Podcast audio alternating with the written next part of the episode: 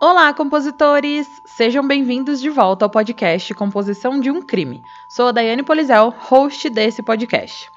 Se você sabe de algum caso muito sinistro e gostaria de ouvir ele por aqui, é só deixar a sua sugestão lá no Instagram, que é podcast Composição de um Crime, que eu vou anotar e logo você vai ouvir ele por aqui. Não se esqueçam também de seguir o Composição de um Crime no Spotify, na Aurelo, no Deezer ou na sua plataforma de áudio preferida e também de avaliar lá na Apple Podcast.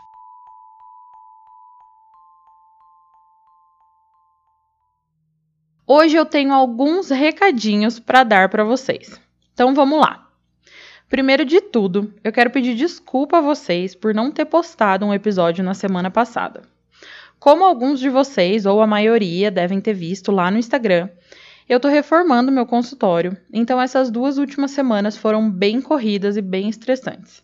Para vocês terem uma ideia, a gente tinha uma sala de 45 metros quadrados, um quadradão mesmo, e nós dividimos ela em uma recepção na minha sala de psicologia, na sala do Olívio, que é o meu marido, que é uma sala de nutrição, e uma área de descanso e também de refeições. E além de ter que supervisionar o pessoal que estava fazendo esse trabalho de divisão dos ambientes, nós estávamos correndo atrás de móveis, decoração, da geladeira, mesa, divã, poltrona e tudo mais para lá. E a cereja do bolo, que foi para economizar, nós metemos a mão na massa. Então foram nós que pintamos lá, que limpamos tudo, que montamos os móveis. Então realmente foi muito corrido e eu não consegui ter tempo durante a semana passada para fazer um episódio. Mas lá já está quase finalizado. Faltam somente chegar algumas decorações, alguns quadros, e aí já vai estar tá tudo pronto. E por isso, porque tudo isso levou duas semanas, é que o episódio está saindo hoje e não domingo, que era o dia para ele sair. Me perdoem, mas foram só essas duas semanas e agora tudo já volta ao normal, tá? Esse foi o primeiro recadinho. E o segundo recado é algo muito especial e feito com muito carinho para vocês, compositores. Como vocês sabem, o Composição de um Crime foi criado em 2020, em meio à pandemia. Inicialmente eram eu e a Laura que contávamos os casos aqui para vocês, mas por conta da vida, a Laura acabou saindo e eu continuei essa tarefa de trazer casos de crimes reais para vocês todas as semanas.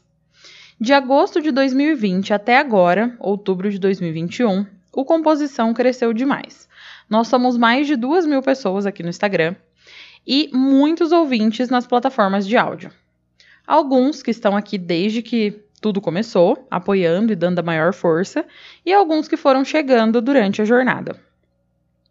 A cada episódio, vocês, compositores, podem perceber a evolução do podcast, tanto no quesito roteiro, narração, quanto nos quesitos áudio e edição. E é por conta dessa constante evolução que nós, o time de compositores, batemos recentemente a marca de 100 mil plays. Essa marca é muito importante para mim, porque, como vocês sabem e perceberam durante essas duas últimas semanas, sou eu quem faço todas as pesquisas dos episódios, eu que monto os roteiros, que gravo, que faço as edições, as artes do Instagram e tudo. Tudo isso é um trabalhão danado, mas eu amo fazer isso e amo ainda mais quando vocês me dão os feedbacks muito positivos e eu percebo que eu fiz um episódio legal. Então, pensando nisso, no quanto vocês, compositores, me apoiam e dão o play em todos os episódios, e também pensando no trabalhão que é fazer esse podcast e esses episódios acontecerem, eu criei um projeto de apoio para composição de um crime lá no Catarse. Mas não pensem que esse apoio é uma via de mão única, nada disso. Quem apoiar o podcast pelo Catarse terá muitas recompensas. Isso é uma singela demonstração de reciprocidade entre nós, fãs do True Crime. E uma forma também de nos ajudarmos, né? Do meu lado, a oportunidade de criar novos conteúdos para vocês, e do lado de vocês, compositores, a oportunidade de receber alguns mimos e agradecimentos por ajudarem e confiarem no meu trabalho. Qualquer ajuda que você puder dar será utilizada exclusivamente para melhorar o podcast. Mas se você não conseguir ajudar o podcast financeiramente, tudo bem também. Você já me ajuda muito dando play nos episódios e compartilhando esses episódios com os amigos que também gostam de True Crime. Ah, e mais uma coisa: além do Catarse, Lá pelo app da Orelo, você também consegue ajudar financeiramente o podcast, tanto se você ouvir os episódios por lá, quanto se você quiser contribuir com alguma quantia mensalmente. Já tem alguns compositores dando essa ajuda lá. Então, para todos vocês que contribuírem financeiramente com o podcast, seja no Catarse ou na Aurelo, terão essas recompensas. Eu vou deixar o link do Catarse na descrição desse episódio e também no link da bio do Instagram. Lá vocês podem entrar e ver tudo certinho. Mas mesmo assim, eu vou falar aqui para vocês as recompensas para quem ajudar a composição de um crime. Então fiquem ligados que tem muita coisa legal. Se você contribuir com R$ reais, você terá como recompensa acesso exclusivo ao canal do time de compositores lá no Telegram. Terá um episódio bônus por mês, que é isso que eu sei que vocês querem muito, e terá um agradecimento especial no final do episódio, onde eu falarei o seu nome. Se você contribuir com 15 reais, você terá como recompensa todas as recompensas anteriores, mais a oportunidade de sugerir um caso para um dos episódios semanais, sendo que a escolha desse caso será por sorteio com todos os episódios sugeridos. Se você contribuir com 30 reais, você terá como recompensa todas as recompensas anteriores, né? Mais a oportunidade de participar de um sorteio de brindes exclusivos do podcast, que vão ser realizados a cada dois meses, sendo que esses brindes poderão ser canecas, almofadas, chaveiros, squeezes, carregadores portáteis, quadrinhos decorativos e muito mais. Se você contribuir com 45 reais, você terá como recompensa todas as recompensas anteriores a essa, né? Mais o acesso ao Pipoca dos Compositores, onde uma vez por mês, eu e vocês que assinarem esse plano lá no Catarse, vamos nos reunir em uma watch party para assistir algum filme ou série ou documentário da escolha de vocês. Eu confesso que essa é a minha preferida, gente. Eu amo assistir filme com a galera e eu vou amar demais assistir filme com vocês. E depois a gente ainda vai poder ficar e comentar e debater sobre o filme ou sobre a série. E o último apoio é se você contribuir com 60 reais. Nesse apoio, você terá todas as recompensas anteriores também e ainda terá a chance de participar comigo na gravação de um dos episódios do mês através de votação. Nessa gravação, você pode participar do jeito que você quiser, como ouvinte, se você for mais tímido, dando oi, dando tchau, ou até mesmo contando o caso comigo. Vocês que escolhem. Então, o Catarse é isso, compositores, e para vocês lerem tudo com mais calma e verem todas as recompensas disponíveis e escolherem a que mais vocês gostam, é só entrar no Catarse e procurar por composição de um crime ou clicar no link na descrição desse episódio ou lá no link da bio do Instagram.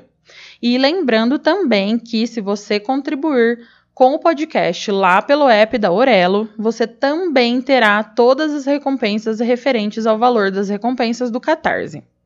Então, compositores, esses foram os recadinhos de hoje. Eu sei que foram longos, mas eu queria explicar tudo certinho para vocês e ser o mais clara possível sobre tudo. Então, quem puder, vão lá no Catarse, dar uma força aqui para a composição de um crime. E quem não puder contribuir financeiramente, contribui aí compartilhando os episódios que vocês mais gostam com os amigos que também são viciados em true crime. Agora, sem mais recadinhos, vamos ao episódio de hoje. Nós estamos bem pertinho do Dia das Crianças, né? Então, pensando nisso, escolhi um caso especial para esse dia. Um caso de crime real e que tem a ver com esse Dia das Crianças. No episódio de hoje, a morte de Danilo de Almeida Campos e todos os desdobramentos que vieram após essa descoberta.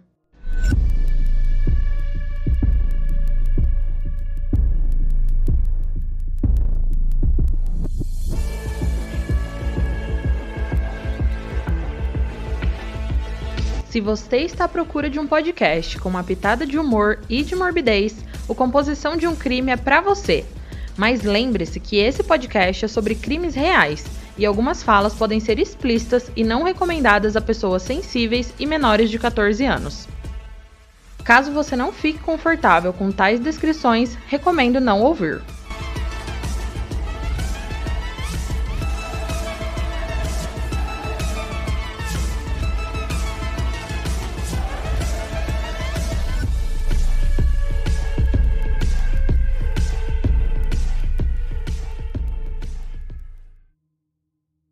Primeiramente, eu quero começar esse episódio falando sobre um tema que vai permear todo o episódio e um tema que é bem difícil de ser exposto pelas vítimas, mas que a gente precisa falar e alertar sobre ele: o abuso psicológico e físico vivido por mulheres.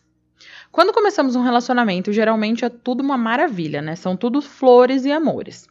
Porém, para algumas pessoas, essas flores começam a apresentar espinhos, e nem sempre esses espinhos espetam tão profundamente. Então a dor que se sente nem é tão forte assim, e a pessoa acaba ignorando essa dorzinha leve.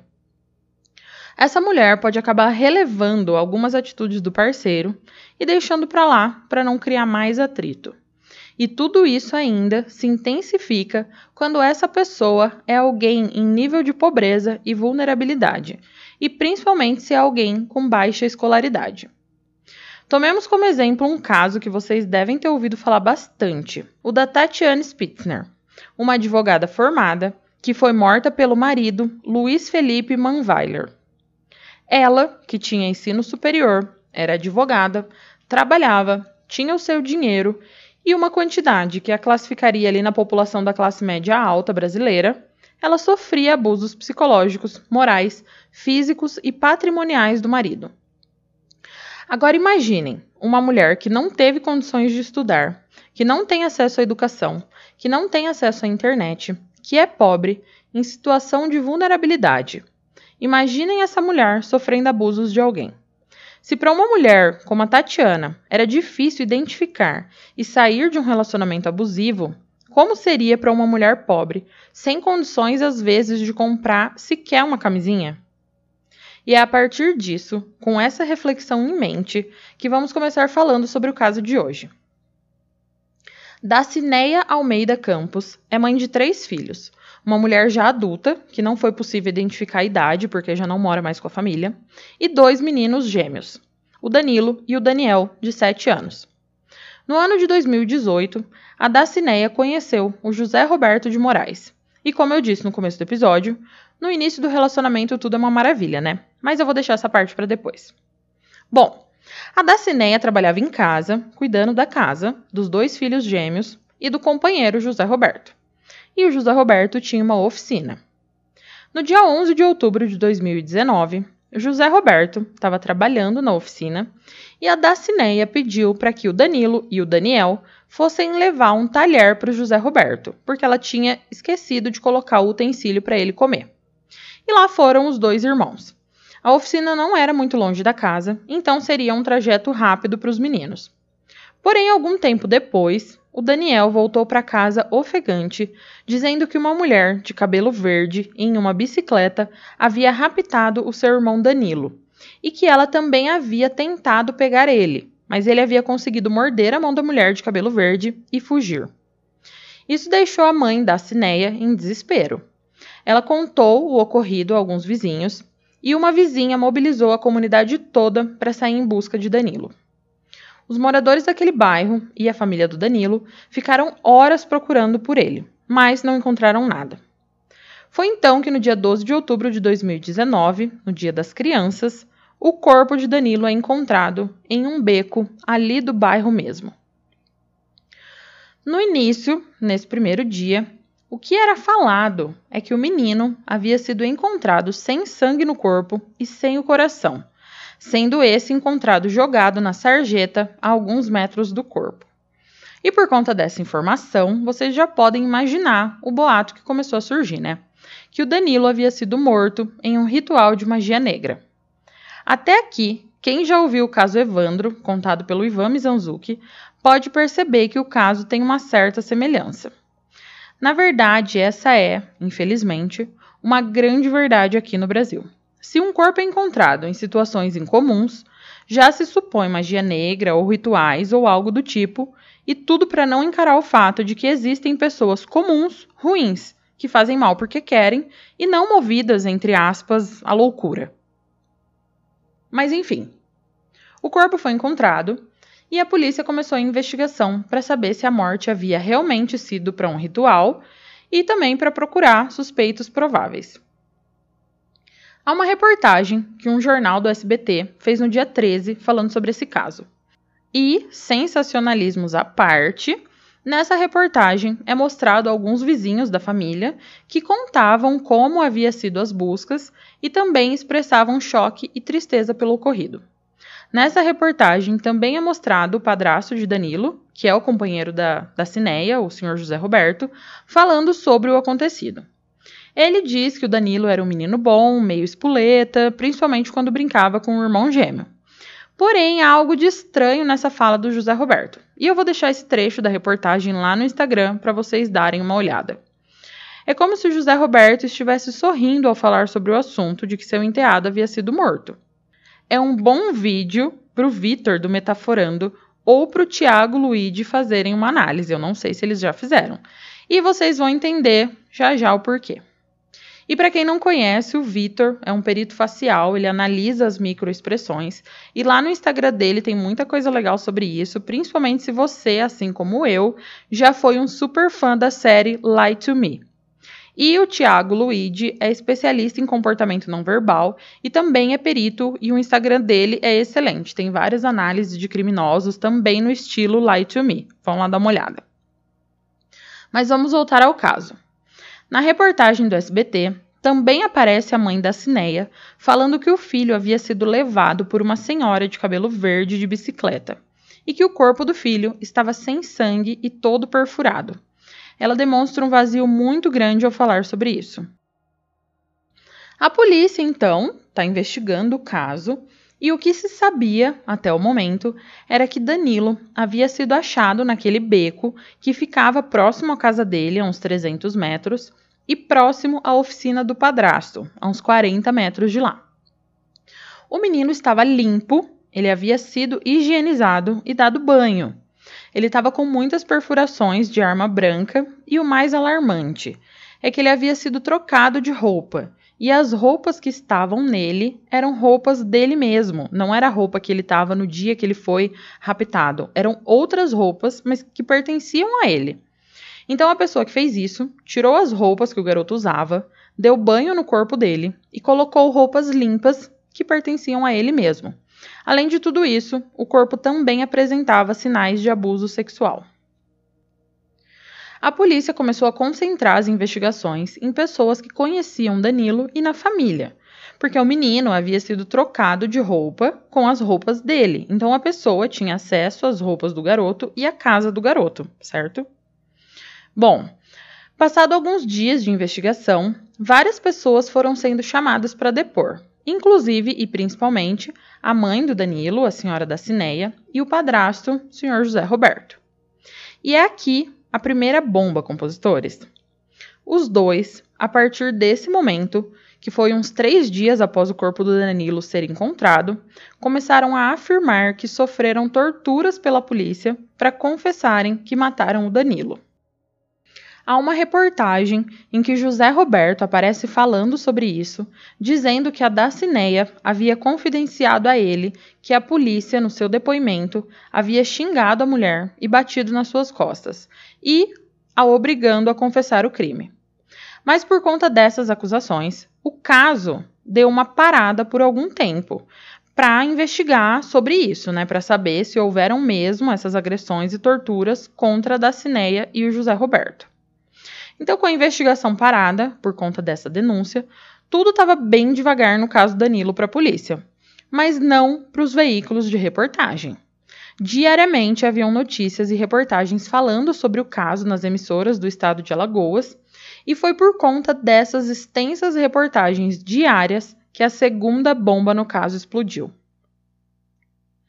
Moradores da cidade de Arapiraca que estavam acompanhando o caso Danilo começaram a ligar para denunciar o José Roberto, pois ele era investigado e procurado nessa cidade por vários crimes contra sua ex-companheira e a filha dessa ex-companheira, que na época de 2010 era enteada dele.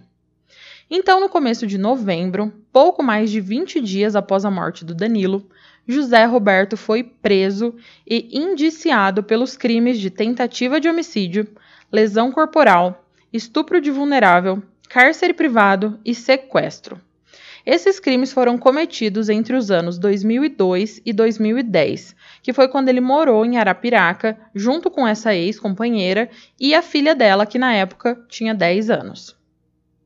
O José Roberto, quando foi preso, em depoimento, confirmou que manteve um relacionamento com essa mulher em Arapiraca, mas negou todos os crimes. Porém, o que a polícia de Maceió descobriu, através das investigações da polícia de Arapiraca, era que José Roberto era agressivo com a ex-companheira, abusava sexualmente da enteada e as mantinha em cárcere privado na residência, onde elas eram mantidas em total subordinação a ele, até sendo agredidas verbal e fisicamente. E lá em Arapiraca, o José Roberto dopava sua ex-companheira com remédios mas um certo dia, ela e a filha conseguiram sair da casa e se refugiaram na casa de vizinhos, denunciando o homem que, ao ver a cena toda, fugiu para Maceió e, anos depois, encontrou e iniciou um relacionamento com Dacineia. Bom, o José Roberto foi preso então, né, no começo de novembro, e após alguns dias dessa prisão, a Dacineia vai espontaneamente, no dia 14 de novembro, à delegacia de Maceió prestar novos depoimentos em relação ao agora ex-companheiro. Eu vou ler agora o depoimento que a Dacineia deu e que foi divulgado pela polícia. Abre aspas. A Polícia Civil, através da comissão dos delegados Bruno Emílio, Eduardo Mero e Fábio Costa, divulgou novos relatos de violência doméstica praticados pelo padrasto de Danilo, demonstrando que ele possui um verdadeiro sentimento de desprezo em relação às mulheres. O corpo da vítima foi encontrado na madrugada do Dia das Crianças, a poucos metros da oficina do seu padrasto.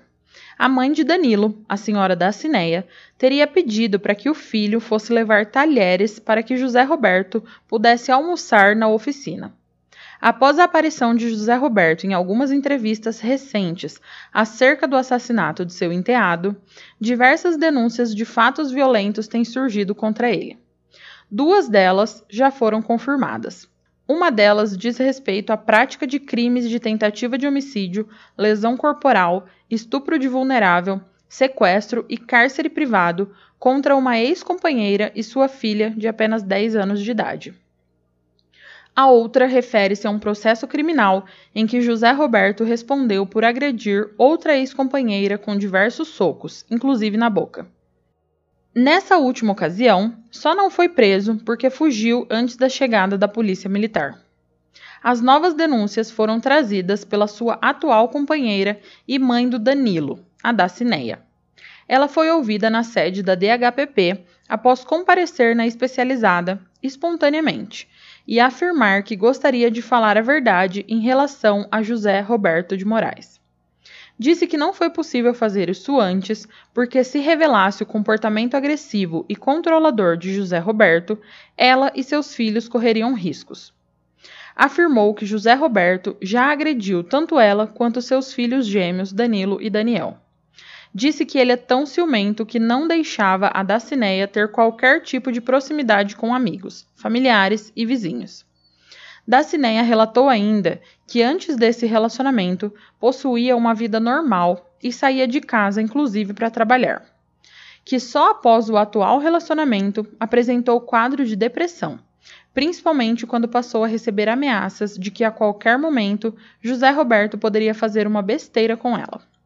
Dacineia expôs que sofreu frequentes constrangimentos em via pública quando José Roberto dizia que ela era uma péssima esposa que era comum ele brigar e jogar a comida de todos da família no chão, que em um dia desses teve que correr para a casa da vizinha para pedir ajuda.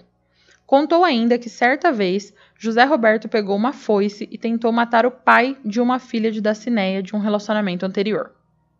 Ela era impedida de usar celular e menos ainda rede social explicou que após a morte de Danilo, ela era sedada por medicamentos de uso controlado fornecido por Roberto e que só parou de usar após a sua prisão. Inclusive, tem se sentido bem melhor após a suspensão do uso de tais drogas, recuperando a consciência e a memória. Inclusive, voltou a ter convivência familiar e percebeu que seus filhos estão se sentindo mais felizes. Dacineia informou que ouviu de familiares outras agressões contra mulheres cometidas por José Roberto. Em uma delas, uma vítima grávida teria abortado após ser empurrada de uma escada. Dacineia revelou outros pontos importantes relacionados ao dia da morte de Danilo, que podem ajudar ainda mais no apontamento da autoria desse crime que deixou perplexa a população de Maceió. Fecha aspas. Você, compositor, já deve imaginar o que a polícia pensou, né? É ele. Sim, a polícia já vinha investigando José Roberto antes mesmo da prisão dele. Porque alguns dos depoimentos dados por ele eram controversos. Algumas vezes ele dizia uma coisa, outra ele dizia outra. Mas eles não tinham muita coisa para continuar, até porque o caso havia parado por conta da denúncia de tortura, né? Mas no dia 13 de dezembro de 2019, dois meses após a morte do menino Danilo e pouco menos de dois meses da denúncia de tortura, a polícia divulgou no Diário Oficial Eletrônico do Estado do Alagoas o arquivamento da apuração de suposta tortura. Resumidamente, no documento está a notícia de que foi apurada a suposta tortura, mas que nada foi comprovado e que também Dacineia compareceu por espontânea vontade, dizendo que não houve nenhum tipo de tortura e que seu ex-companheiro, José Roberto, a havia obrigado a dizer isso, também relatando que não disse antes por medo de sofrer abusos nas mãos de José Roberto. No documento ainda consta a informação de que José Roberto também compareceu na investigação sobre a tortura e que nesse depoimento passou a informar que não havia sofrido nenhum tipo de tortura pela polícia, alegando também que as afirmações de Dacineia de que ele abusava dela e dos filhos eram inverdades ditas por ela. Bom, compositores, como eu disse no início desse episódio, esse caso é cercado por abusos físicos e psicológicos. José Roberto, lá em 2002, em Arapiraca, já era um homem agressivo e abusivo com a sua companheira e enteada da época. E quando fugiu de lá, continuou com seu comportamento agressivo quando conheceu Dacineia e os seus filhos gêmeos. Esse tipo de pessoa, como José Roberto, tem um mecanismo de violência muito manipulador, que acaba tornando muito difícil a vítima conseguir se desvencilhar dessa manipulação, ainda mais se a vítima for alguém menos instruída, pobre e vulnerável. Então, o que eu quero só ressaltar é se você tiver numa situação dessa, não hesite em pedir ajuda. Se você acha que seu companheiro ou a sua companheira está passando dos limites em qualquer questão na sua vida, peça ajuda, ligue 180. E se você conhece alguém que vive numa situação assim, também ofereça ajuda ou denuncie ligando 180. E voltando ao caso, a polícia, então, após a conclusão das apurações de suposta tortura, voltou a investigar o caso Danilo. E em 28 de janeiro de 2020, denunciou e pediu a prisão preventiva de José Roberto no caso de homicídio do menino Danilo de Almeida Campos. O delegado Fábio Costa ressaltou que a investigação demorou um pouco mais por conta da denúncia de tortura que o José Roberto fez de acordo com a polícia, somente e exclusivamente para atrasar as investigações sobre a morte do Danilo. Esse mesmo delegado ainda falou sobre alguns dos indícios que estão presentes na denúncia contra José Roberto, sendo algum desses indícios os seguintes: a higienização do corpo, ou seja, quem matou o menino lavou seu corpo e trocou a sua roupa, sendo que essa roupa também pertencia ao garoto, levando a suspeita de que a pessoa tinha acesso à casa da família e às roupas do menino.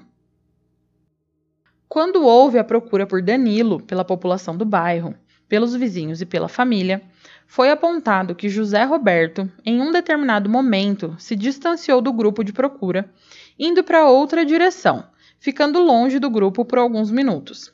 E quando ele mesmo retornou, vindo da direção de sua oficina, 30 minutos após essa volta dele, o corpo de Danilo foi encontrado a mais ou menos 30, 40 metros da oficina, em um beco.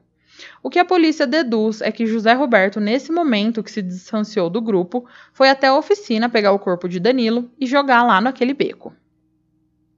Outro indício é que o IML conseguiu constatar que o Danilo foi violentado sexualmente e foi possível obter uma amostra de sêmen que seria comparada posteriormente com amostras de DNA do José Roberto. Outro indício levantado é que o instrumento utilizado para perfurar o corpo de Danilo é compatível com uma ferramenta utilizada na oficina de José Roberto. A motivação que a polícia apontou no relatório como sendo o que levou José Roberto a fazer isso com Danilo foi o atraso do menino a levar o talher para o José Roberto almoçar, o deixando furioso e descontando a sua raiva no garoto, juntamente, é claro, com a suposição de que ele é um pedófilo e estuprador que já havia feito isso com a sua ex-enteada, então teria a capacidade de fazer novamente com outra criança. Na denúncia constam os seguintes crimes: homicídio triplamente qualificado, por motivo fútil, por meio cruel e pela impossibilidade de defesa da vítima, o crime de estupro de vulnerável, ocultação de cadáver e também por denunciação caluniosa, por ter inventado falsamente a acusação de tortura. José Roberto de Moraes, no dia 3 de fevereiro desse ano, 2021, foi condenado a 49 anos de reclusão por estuprar, torturar e manter em cárcere privado a ex-companheira e a enteada em Arapiraca nos anos de 2002 a 2010. A decisão foi tomada pelo juiz Alexandre Machado, do Juizado Especial Civil e Criminal e da Violência Doméstica e Familiar contra a Mulher de Arapiraca, e também foi publicada no Diário da Justiça Eletrônico. Já sobre a morte do menino Danilo, não há informações de quando será o julgamento de José Roberto e quantos anos ele pode pegar de prisão por esse caso. Então, esse é um caso que ainda não foi totalmente finalizado, né? Porque não teve o julgamento do José Roberto ainda, mas fiquem ligados no Instagram do podcast, que é arroba podcast composição de um crime, que assim que essa decisão e esse julgamento acontecer, eu vou estar tá atualizando, como eu sempre faço com os outros casos.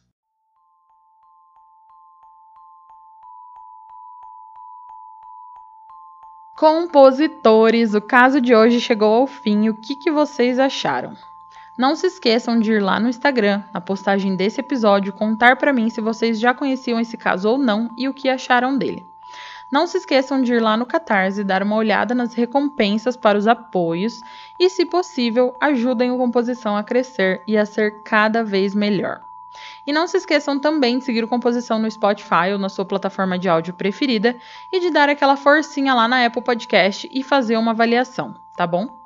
Compositores, até o próximo crime!